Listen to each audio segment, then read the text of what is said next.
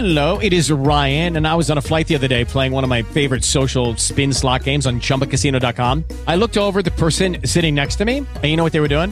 They were also playing Chumba Casino. Coincidence? I think not. Everybody's loving having fun with it. Chumba Casino is home to hundreds of casino style games that you can play for free anytime, anywhere, even at 30,000 feet. So sign up now at chumbacasino.com to claim your free welcome bonus. That's chumbacasino.com and live the Chumba life. No purchase necessary. VGW Group. Void were prohibited by law. See terms and conditions. 18 plus. Oh, oh, oh, ¿Necesitas ayuda? En O'Reilly Auto Parts te ayudamos. ¿Necesitas algún consejo? Te aconsejamos. Nuestros profesionales en autopartes están siempre disponibles para ayudarte a encontrar lo que necesites. Excelente servicio al cliente es solo una de las ventajas que ofrece O'Reilly Auto Parts. Los profesionales en autopartes.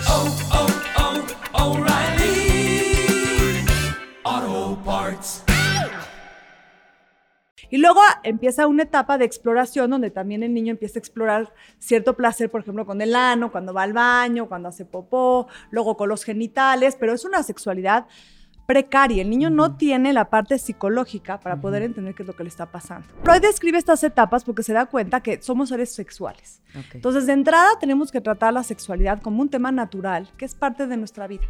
Se supone que ya a los 11 y 12 años, ya el niño debe saber un poquito más de la sexualidad con imágenes. ¿no? Ya saben un poquito más cómo se hace un bebé. ¿Qué pasa también? Los puede sobreestimular o erotizar ciertas partes que no están ellos listos mentalmente para entender que lo está pasando. Claro. Entonces, cuando sobreerotizas a un niño, el niño no entiende y anda buscando esa fuente de placer extrema porque sintió bonito.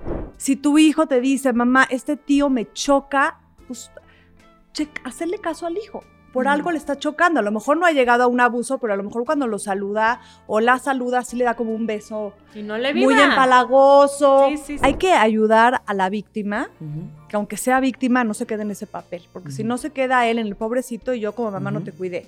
Lo importante es, lo que pasó ya pasó. No estuve, pero aquí estoy. no logro comprender cómo un adulto puede abusar de un niño. Bienvenidos a un episodio más de Mamá con Tenis. El día de hoy estamos muy contentos porque nos visita nuevamente Katia Wolf. Nos encanta que estés con nosotros. Anteriormente platicamos contigo de bullying, pero hoy vamos a tocar un tema que la verdad es bastante fuerte. Es un tema que a veces no quisiéramos tocar, pero que sin embargo al hacerlo nos estamos ayudando como sociedad, como padres de familia y ayudando a que se prevenga más.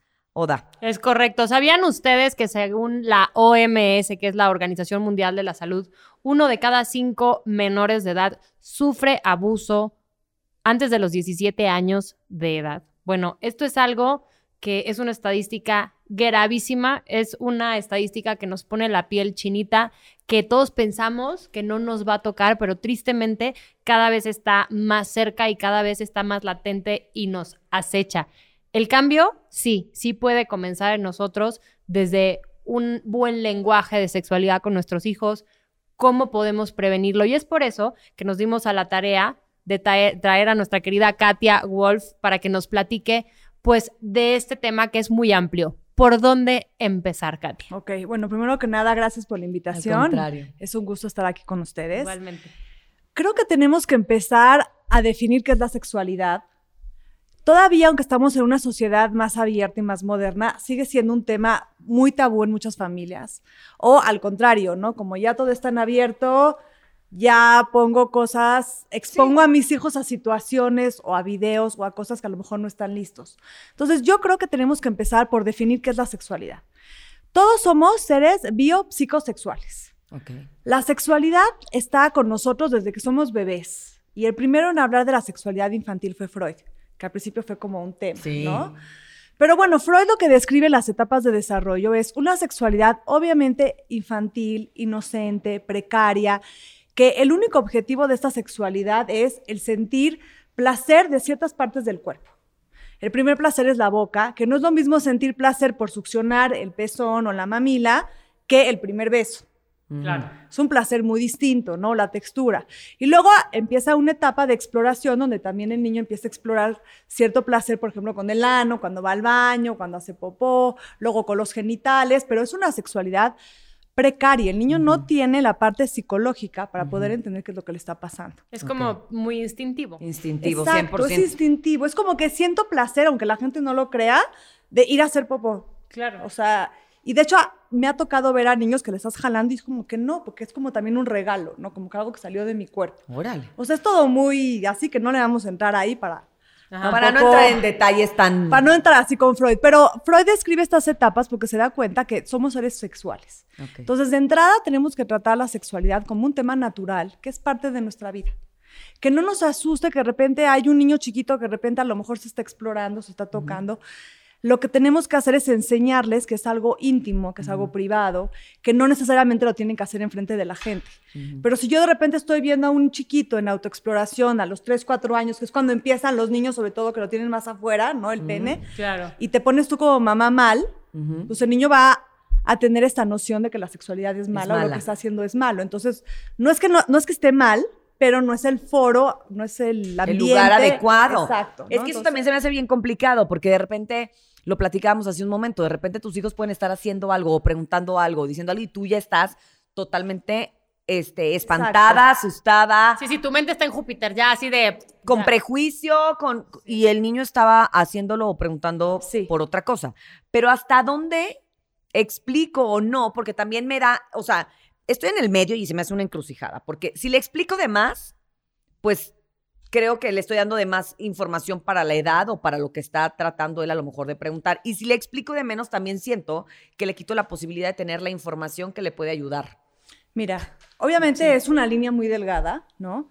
Si pensamos en una sexualidad normal y natural, un niño de 2, 3 años empieza a tener inquietudes en cuanto a su cuerpo, ¿no? Es cuando empieza la diferencia de soy niño, soy niña a los 3 años. Ok. Ahí ya el niño sabe perfectamente que él es niño porque tiene pene y la niña porque tiene vagina. O sea, literal, es como una sexualidad muy biológica. Y muchos empiezan ya a identificarse con el sexo ya a nivel psicológico, que es esta parte de mi rol como niña en este mundo. ¿no? La niña tiene aretes, las niñas nos pintamos las uñas, que todo eso tiene que ver con el rol. Y luego está la parte social de cómo cada familia y cada, ahora sí que comunidad maneja la sexualidad alrededor. Es muy importante que cuando un niño nos pregunte algo, preguntarle, ¿qué piensas tú? Ah, sí, que ya nos ¿Qué- dicho eso. que- qué que- sientes? Y ese es el termómetro para saber hasta dónde le Exacto. Que explicamos. contestáramos con Sí. otra pregunta. Le preguntas, ¿por Ya qué no- me estás preguntando esto? Porque a lo mejor me lo está preguntando, ¿quieres primero explorar cuánta información tiene del tema? Exacto. Sí. ¿Cuánta curiosidad realmente tiene de el tema y qué es lo que le está importando? ¿no? Muchas veces cuando nos preguntan cómo se hacen los bebés, no quieren saber todo el rollo. Quieren saber que se ¿Cómo juntan llegaron mamá y aquí? papá y está en la panza, ¿no? A veces nada más quieren saber ese tipo de cosas. Claro. Yo creo que uno va conociendo a los hijos, Cintia, y vas como que midiendo Ok. si tiene, por ejemplo, hermanos más grandes, pues a lo mejor escuchó una palabra de más, entonces a lo mejor mides hasta dónde es la explicación un poquito más profunda. Lo que sí quiero que sepan es que si un niño no está listo para cierta información, así se lo expliques. O sea, es como ese tema de las escuelas, ¿no? Que están dando sexualidad, Sí. que muchas mamás dicen, oye, pero a lo mejor mi hijo no está listo, si está listo. Si el niño de veras no está listo, No lo computa. no, no, No o sea, no de... procesar, no va a entender, no va a nada, No, ¿no? o sea, por ejemplo, ¿no? Justo mi hijo de 11 años que les dieron ya la plática. Se supone que ya a los 11 y 12 años, ya el niño debe saber un poquito más de la sexualidad con imágenes, ¿no? Ya saben un poquito más cómo se hace un bebé. Pero en ese cómo se hace un bebé hay también muchas dudas, ¿no? Por ejemplo, mi hijo me decía, mamá, ya sé cómo se hace un bebé. Sé que pasa esto y con esto la mujer, pero ¿cómo sale, no? El esperma, Sí. ¿no? Entonces, ahí yo dije, bueno, tampoco tengo que darle toda la explicación, ¿no? Le dije, bueno, ¿y tú qué piensas? Pues no sé, ma. Le dije, bueno, papi, te tienes que mover tantito, pero sentí que tampoco necesitaba todavía... Tan- ser tan No, explícita, o sea, ¿no? Así de... Pero a lo mejor hay otro niño de su generación que escuchó lo mismo y entendió más a profundidad. ¿Qué tema, eh? Porque ahí nos convertimos no en mamás, sino en malabaristas para, Para, saber sortear lo que vas a decir y hasta dónde lo vas a Sí. decir. Claro, que sí, que no. Pero bueno, lo primero es, supongo que se llame todo por su nombre, ¿no? Exacto. Que esa es otra que a mí me costó. O sea, a mí todavía me suena fuerte y lo tengo que reconocer. O sea, enseñarle a mi hijo de cuatro años que tiene que agarrar el pene para hacer pipí en la taza. O sea, sí, a mí la palabra pene y la palabra vagina me suena súper fuerte. Sí, sin embargo, estamos edu- educadas sí. a otro... Claro, sin a embargo, otra época. entiendo la importancia que De tiene ponerle nombre y apellido. No nada más para ellos, sino cuando me dijeron, ¿cómo te van a decir a ti si alguien llega y se trata de propasar o algo, cómo te lo van a explicar tus hijos? O sea, ellos tienen que saber exacto qué es el pene, qué es la vagina y qué es el ano. Y así les tienes que decir. O sea, Sí. y es tema nuestro que nos suene Sí. fuerte. Ya mi hijo chiquito, por, por ejemplo, ya él lo dice No, con los mucha niños- naturalidad. Los niños tienen más naturalidad que nosotros en muchos Claro, aspectos. a mí también te entiendo perfecto porque creo que es un tema cultural, ¿no? De la Sí. sociedad que no está bien dicho, que no está bien visto, que hables así, ¿no? Tan abruptamente. Pero primero es eso, señalar cómo se llama cada parte, que cada niño identifica su cuerpo y ya que es- están identificando a su cuerpo, explicarles que su, pruebo- su cuerpo es sagrado, que nadie lo tiene por qué tocar, ni siquiera mamá. Mamá lo toca lo básico. Mm. Te limpio lo básico, te pongo tu pomada básica, pero tampoco tengo por qué Sí, darte sí, una caricia de más o sobarte de más, porque ¿qué pasa también? Los puedes sobreestimular o erotizar ciertas partes que no están ellos listos mentalmente para entender que lo está pasando. Claro. Entonces, cuando sobreerotizas a un niño, el niño no entiende y anda buscando esa fuente de placer extrema porque sintió bonito Ujú. y no tiene todavía la capacidad del cerebro de entender qué es lo que le está sucediendo. Claro. Ok. Entonces hay que tener como que cuidado con esa parte, ¿no? Eh, Justo antes de empezar hablábamos de esto que es muy común de los papás que les dan besos en la boca a los hijos. Lo mejor del Internet y la televisión en un solo lugar. Morita Play. Pues sí, está, hay, hay papás que lo hacen. Yo tenía hasta una compañera que me acuerdo todavía de la imagen en kinder que vino el papá y le dio el besito en la boca. Yo decía, bueno, mi papá en la vida me ha dado un beso en la boca, ¿no? Hasta...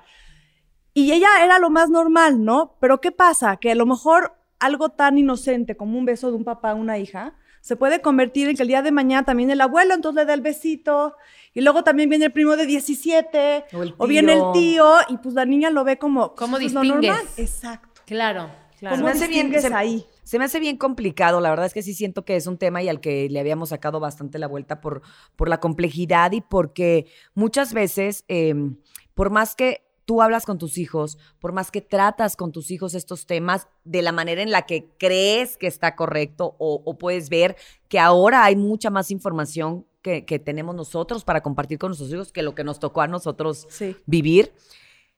Y a veces tienes a la vuelta al abusador claro. y o tienes en tu casa o tienes eh, demasiado cerca, porque normalmente la gente que abusa de tus hijos Sí, es gente cercana sí. y que aprovechan la oportunidad y aprovechan el momento porque tienen eh, esta La confianza. confianza y son gente eh, en la que estos los Claro. niños o las niñas confían. Claro. Y Es- que incluso, perdón que te No, no, interrumpa, no. a veces los niños ni siquiera entienden qué es lo que está pasando y lo pueden entender muchos años después. Claro, claro.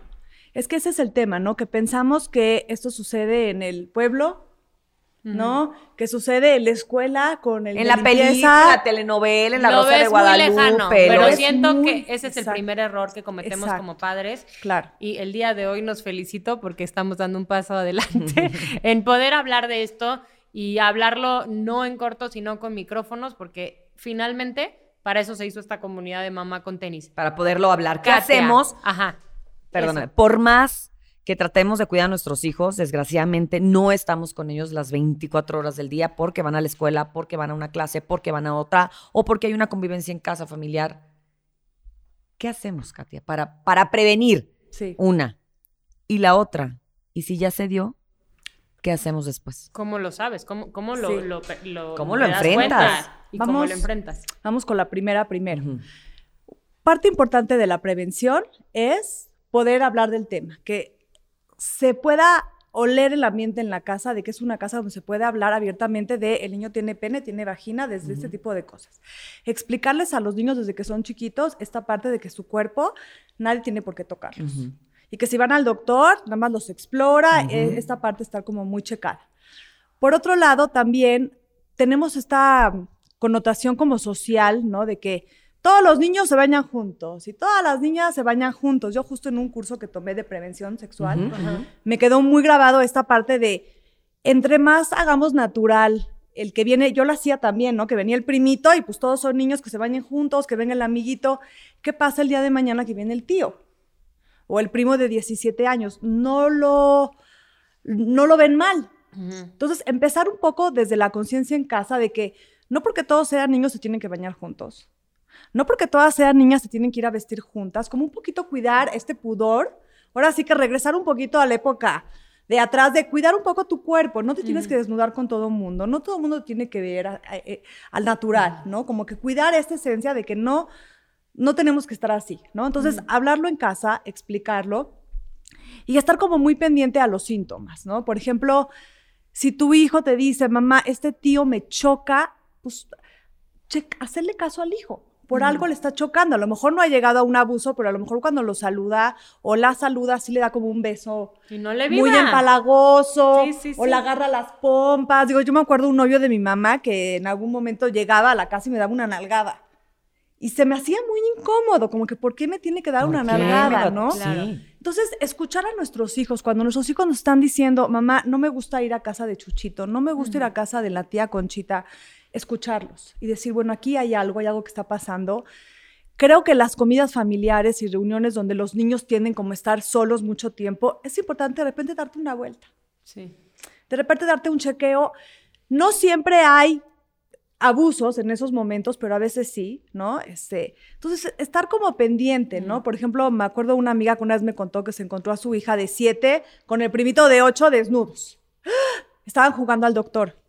Pero ahí estás hablando de una exploración sexual infantil, de curiosidad, de dos niños de la misma edad. Por lo Claro. general, el abuso sí se da con una diferencia de edad, Claro, donde hay uno que ya tiene una connotación de lo que está haciendo. Claro.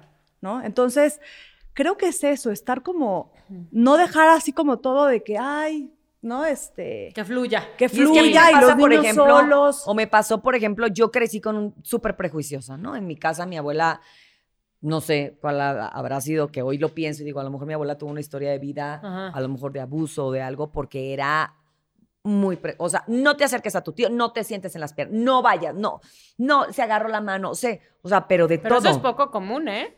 Pasa al revés. En- Saluda a tu tío. Entonces, Dale no, un abrazo a tu abuelo. O, o sea, sí, Sí. Pero, pero ella siempre, o sea, como que todo lo veía mal, ¿no? Entonces, no, yo crecí como, la verdad, muy, este, pues, como- Al otro extremo. Al otro extremo, como, como, es que no, no, no, no era persinada, era recatada. recatada, pero de más, ¿no? O sea, todo me daba pena, todo era como, ay, ay.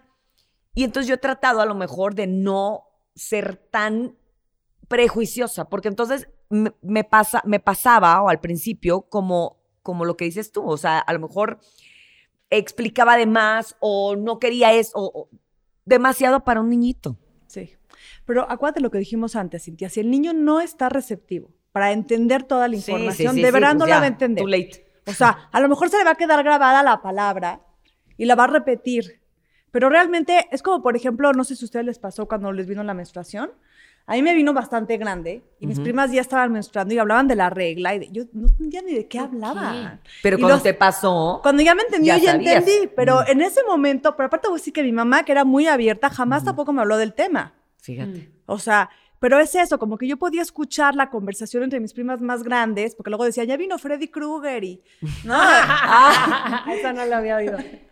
Y yo no entendía ni de Yo qué estaban hablando, Sí, ¿no? sí, ni sí. siquiera tenía curiosidad de preguntar por qué, aparte yo tenía pánico a Freddy Krueger, ¿no? Pero ese es otro tema. Entonces yo creo que sí es muy importante sentirte tú como mamá también, qué tan cómoda te sientes con el tema. O sea, hay preguntas que a lo mejor pueden ser más incómodas.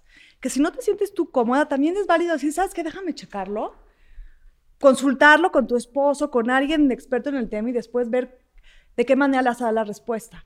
Preguntarles siempre por qué tienen esa curiosidad o qué es lo que les llama la atención siempre nos va a ayudar a tener un parámetro. Y si finalmente tú le diste la explicación del niño de el bebé nace en la panza y ves que el niño no se queda satisfecho, quiere decir que a lo mejor sí necesita un poquito más. Ya. Pero hay que dárselo a, a cuentagotas hasta que creas que Sí, ya, ya, está satisfecho Sí. con la información que recibió. Y finalmente, cuando ellos tengan 11, 12 años, 13, van a tener mucha información que ni siquiera va a venir de nuestra boca. O sea que contrario a lo que sucede con todo lo demás, en este caso, mientras más eh, sesgada Dosificado. y dosificada, esté la información, es mejor. Mejor. O sea, es mejor Sí. que tengan tantito de menos y se queden con curiosidad a darles de más, Y porque eso les va a generar, ¿no? Otras y contestar con pregunta para que tú te des la idea de hasta dónde, ¿no? Sí. Ok. Lo que decía. ¿Qué pasa, Katia? eh, ¿qué- ¿cuáles son las actitudes o los focos rojos a reconocer cuando uno de nuestros hijos está siendo abusado eh, o, o- o violentado de alguna manera y, y no lo está sabiendo expresar verbalmente? Ok, uno de los primeros cambios que podemos ver es de repente un cambio de, de estado de ánimo radical. Se pueden volver niños que de repente están deprimidos, que están tristes, que están muy enojados, que están muy agresivos, que no quieren ir a casa de a la abuela como antes iban, o que no quieren estar yendo a la escuela, empiezan a tener muchas ansiedades, se pueden volver a hacer pipí, Este, pueden tener pesadillas, problemas para dormir, todos esos síntomas. Cualquier cambio abrupto en el estado de humor de nuestros hijos es qué está pasando aquí, Ok. ¿no? Entonces, ese puede ser como un muy buen Un indicador. foco rojo. Y acercarte con, con tu hijo. Generalmente, en muchos casos de abuso, los papás lo intuían, desafortunadamente. Desafortunadamente, tú platicas con los, con los papás y decían, sí, me latía que ese tío no era lo mejor, o me latía en este caso, yo tuve ahorita un caso más o menos cercano de una persona que se enteró de sus hijos con los primos hermanos, y la mamá sentía que algo no le latía con sus sobrinos. Pero ¿cómo vas a pensar tú como mamá de tus sobrinos que van a hacer una cosa así? Pues sí. Entonces, ese tipo de cosas no hay que darlas nada más por, ay, mi hijo es un Hay que sangrón, escuchar hay que instinto. escucharlos, hay que saber qué está pasando, hay que hablar con ellos. Si empiezan a hacer, por ejemplo, cosas diferentes, ¿no? Por ejemplo, que empiecen a bajarle el pantalón a otros niños en la escuela, Lo mejor del Internet y la televisión en un solo lugar. Morita Play. o que empiecen, por ejemplo, a jugar con muñecos y a desvestirlos muchísimo. Incluso si son chiquitos se puede ver en el juego, a veces como tratan de representar lo que hicieron, que dices, oye, pero ¿por qué mi hijo está jugando esta cosa tan agresiva? ¿O por qué tanta necesidad de estar desnudando todo el tiempo en la muñeca y ponerle el, el hombre por atrás? Son cositas que nos pueden llamar como la atención porque ya no es un juego normal Claro. de pura exploración, porque sí va a haber un juego de exploración como esta niña del doctor. Sí. Pues tampoco hay que ya está desnudo el niño con la prima y ya es lo peor que está pasando. O sea, hay que tener un poquito también como de calma, ¿no? De saber exactamente qué está pasando, porque si no también los puedes tú asustar. Claro. Cuando, Muchísimo. cuando ya eh, te diste cuenta o te confesaron, porque también muchas de las veces eh, hay que recordar que cuando se da el abuso hay una amenaza de por medio, Sí. que es casi el 90% de las veces los niños están amenazados. Entonces, independientemente de que están luchando por saber qué fue lo que pasó, que fueron violentados, que fueron abusados, están guardando un secreto, que creo que también es a veces más fuerte el no poderlo contar o el no poderlo decir, dependiendo la amenaza Sí. y se tardan a lo mejor años en hablarlo. ¿Cómo podemos nosotros motivar a los niños, si tenemos esta intuición de que algo está pasando, a que lo hablen? Porque a lo mejor por la amenaza que tengan, más si es de alguien cercano, no van a hablar. Sí. A lo mejor ahí en esos casos ya extremos, ¿no? Vale la pena, si tú ya tienes la intuición como mamá que algo está pasando y no se quiere abrir tu hijo contigo, mandarlo con un especialista. Ok. Para que ayude, muchas veces con alguien lejano a la familia, el niño se puede abrir más fácil, ¿no? Porque tiene menos este miedo, ¿no? ¿Cómo le voy a decir a mi mamá que el abuelo, ¿no? Mm. Sí. Pero yo creo que eso también, si tú platicas mucho con tus hijos de este tipo de cosas, inclusive les puedes platicar un poco qué sucede, depende de las edades, ¿no? Por ejemplo, yo a mi hijo de 14, él ya sabe que esas cosas pasan. Claro. Entonces, por ejemplo, yo que es el, él, por ejemplo, es el primo más grande. Entonces, yo sí hablé con él, le dijo, oye, mi vida, te pido un favor, acuérdate que tus primos están más chiquitos, hay cosas, información que no quiero que tú compartas con ellos, como que también tú desde casa vas como que Construyendo. construyendo y como que ayudando también a tu hijo, que no se te vaya a salir, que tú ya sabes muchas cosas porque tienes un primo de siete, claro. ¿no? Le dije, yo sé que quiero- pienso en ti, sé que tú nunca harías una cosa así con tus primos, pero por lo menos ya se lo dije. ¿no? Entonces él ya está, está como que también con esa confianza de que si algo él viera raro, yo sí creo que me lo diría o se lo diría a alguien. Mm. Cuando No. ya tienes eh, ya la certeza, ya, ya se habló, ya se hace, ¿qué sigue? ¿Qué haces tú como papá para ayudar a tu hijo? Sí, ¿cómo se hijo. recuperan de eso? O sea, Pues mira, una de las cosas que más se pierde es como la, esta parte de confianza, mm, esta parte como de tú no me defendiste, no me protegiste. Entonces hay que ayudar a la víctima, que aunque sea víctima, no se quede en ese papel, porque si no se queda él en el pobrecito y yo como mamá no te cuidé. Lo importante es, lo que pasó ya pasó, no estuve, pero aquí estoy. Y empezar a hacer como muchas cosas de lealtad. juegos de mesa donde estén juntos, cosas de tú y yo nos vamos, este, si aprovechar cualquier problema, ¿no? Si tuvo un problema con la maestra, ponerte de su lado. O sea, como que volver a ganar esa Como confianza. afianzar, ajá, la confianza y, y la comunicación y como recuperar Sí. este espacio donde se sienta seguro que- contigo. Para que el niño pueda volver a confiar con- contigo como figura de autoridad, ¿no? Y sí le puedes decir, reconozco que no me di cuenta, pero me estoy dando cuenta ahorita. Ya lo pasado, te entiendo, te escucho, pero ¿qué sigue? ¿No? Ahora aquí, hoy por hoy sí estoy contigo, hoy por hoy te acompaño, definitivamente sí necesitan ir con un especialista también, ¿no? Hasta los papás, ¿no? Para saber cómo manejarlo y demostrarle al hijo y a la, o a la hija en cuestión que aquí estás. Lo triste del tema es que muchas veces ni siquiera lo dicen, ¿no? Entonces yo creo que por eso es tan importante este tipo de programas, porque ¿cuántas personas lo sospechan o lo han sufrido y no se atreven a decirlo justo por este miedo, ¿no? De qué van a pensar de mí, o este miedo que les meten, ¿no? Eh, los abusadores de Sí, sí. tú me provocaste, tú me incitaste, no, tú eras una niña pero venías con minifalda, o sea, sí tenemos también que ayudar, yo creo que con temas en casa de, oye, mi vida, tú eres una niña y te puedes poner un vestido y no significa que entonces por eso te tiene nadie que toquetear, ¿no? Ni significa que estás provocando a nadie, como que hablar estos temas en casa. Katia, ¿cómo puede ser? A lo mejor esta pregunta no viene al caso, pero siempre que lo platico con mi marido,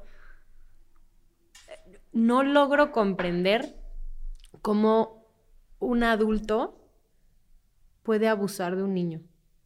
O sea, ¿qué está pasando en la cabeza de esos abusadores? No, Es no los quiero, enfermedad, no ¿no? los quiero, o sea, no los quiero justificar y No, no. ningún tipo de abuso está bien. Pero a un niño que es la imagen más pura, más inocente, que está Sí. completamente en desventaja con un adulto, te juro, me cuesta mucho Sí. trabajo entender de dónde viene. O sea, cómo alguien tiene la capacidad de abusar de, de un niño chiquito o de una niña. Sí, es una muy buena pregunta. Hay que entender que estas personas tienen una sexualidad también muy infantil y muy precaria, porque necesitan irse con un niño, ¿no? A tener una relación sexual que ni siquiera es una relación sexual de adultos. Entonces, obviamente es una enfermedad. Yo, aunque hay muchos estudios que hablan del perfil de personalidad de estas personas que pueden ser pedófilos, yo también, la verdad, no, no logro justificarlos jamás por nada del mundo, ¿no? Pero sí sé que una parte muy este, común de, de ellos es esta parte como infantil de la sexualidad, que no llegan a desarrollar esta parte de, de poder tener una relación sexual con un adulto, ¿no? Y hay muchísimo, y claro, es terrible, es terrible. Y hoy lo sea, hablamos también entre los niños, pero también se da entre los adultos. O sea, el abuso, el abuso sexual, desgraciadamente, es, es en todas las edades, en todos los extractos sociales, porque nosotros creemos a lo mejor que es, como decías tú, no, por allá recónditamente, no sé dónde. No, no, no. Pasa, pasa hoy en día aquí.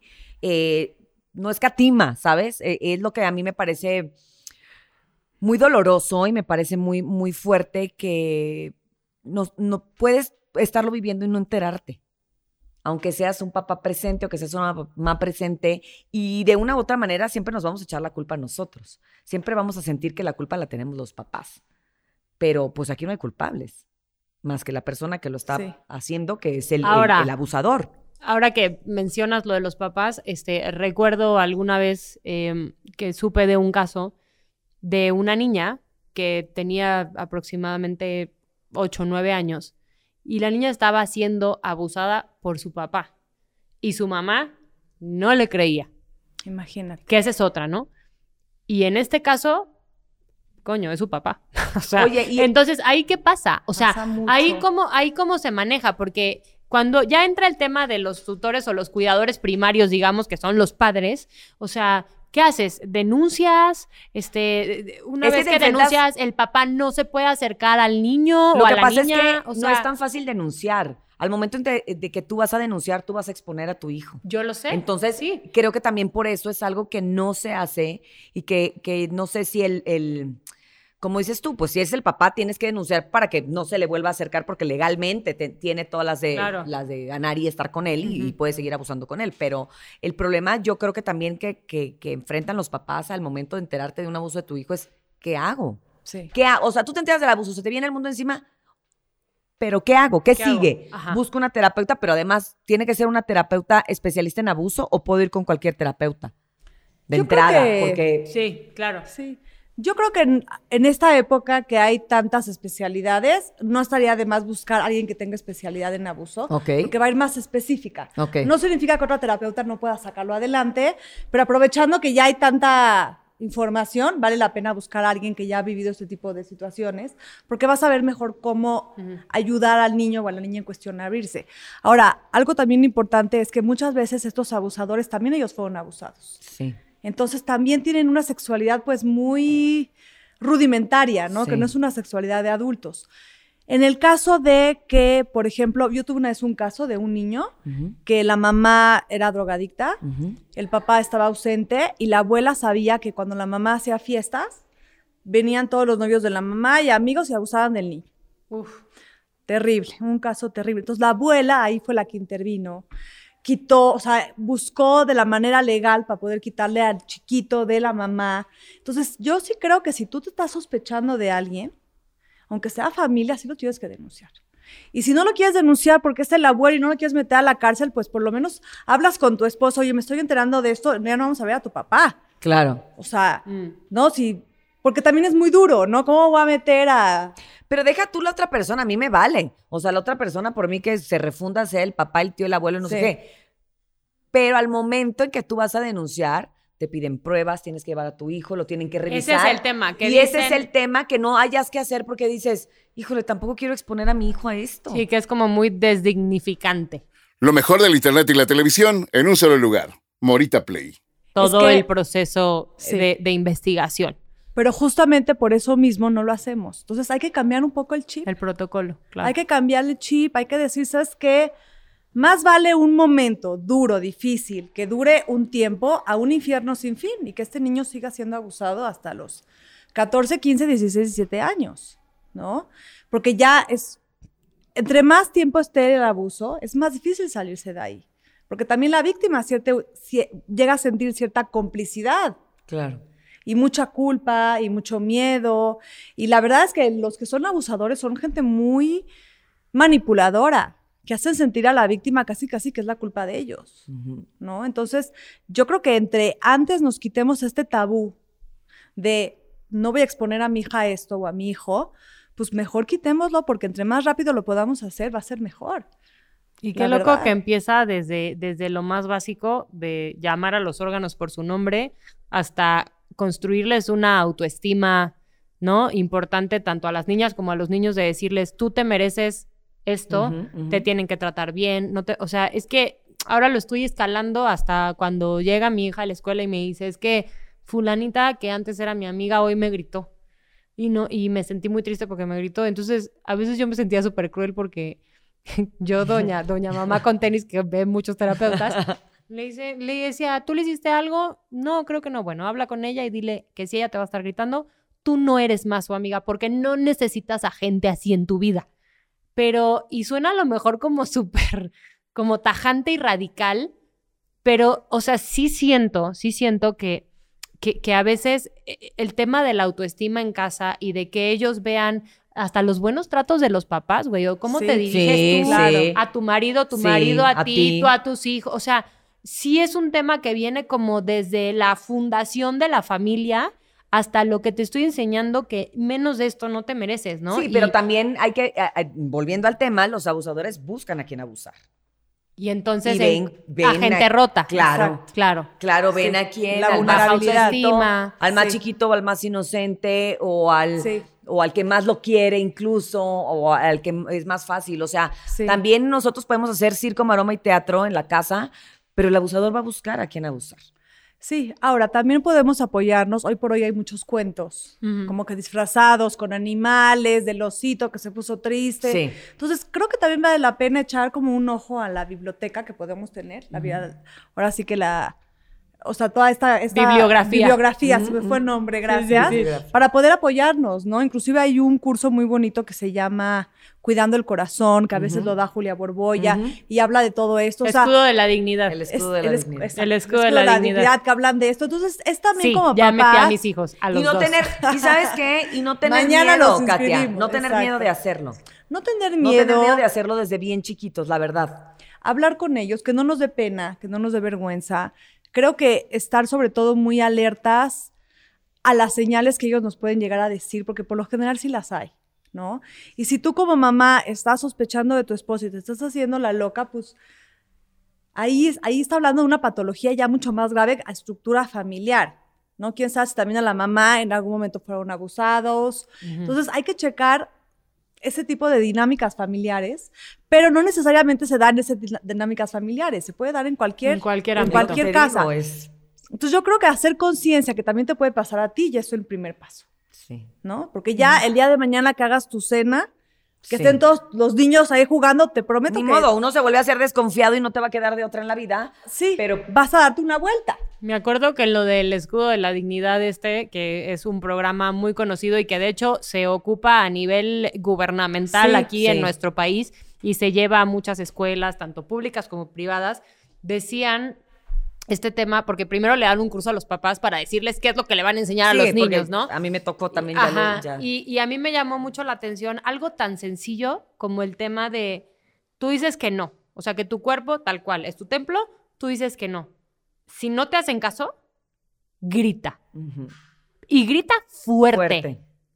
Algo tan sencillo Sí. como eso. Grita y grita fuerte. Ese es, tu- no es tu escudo Exacto. de la dignidad.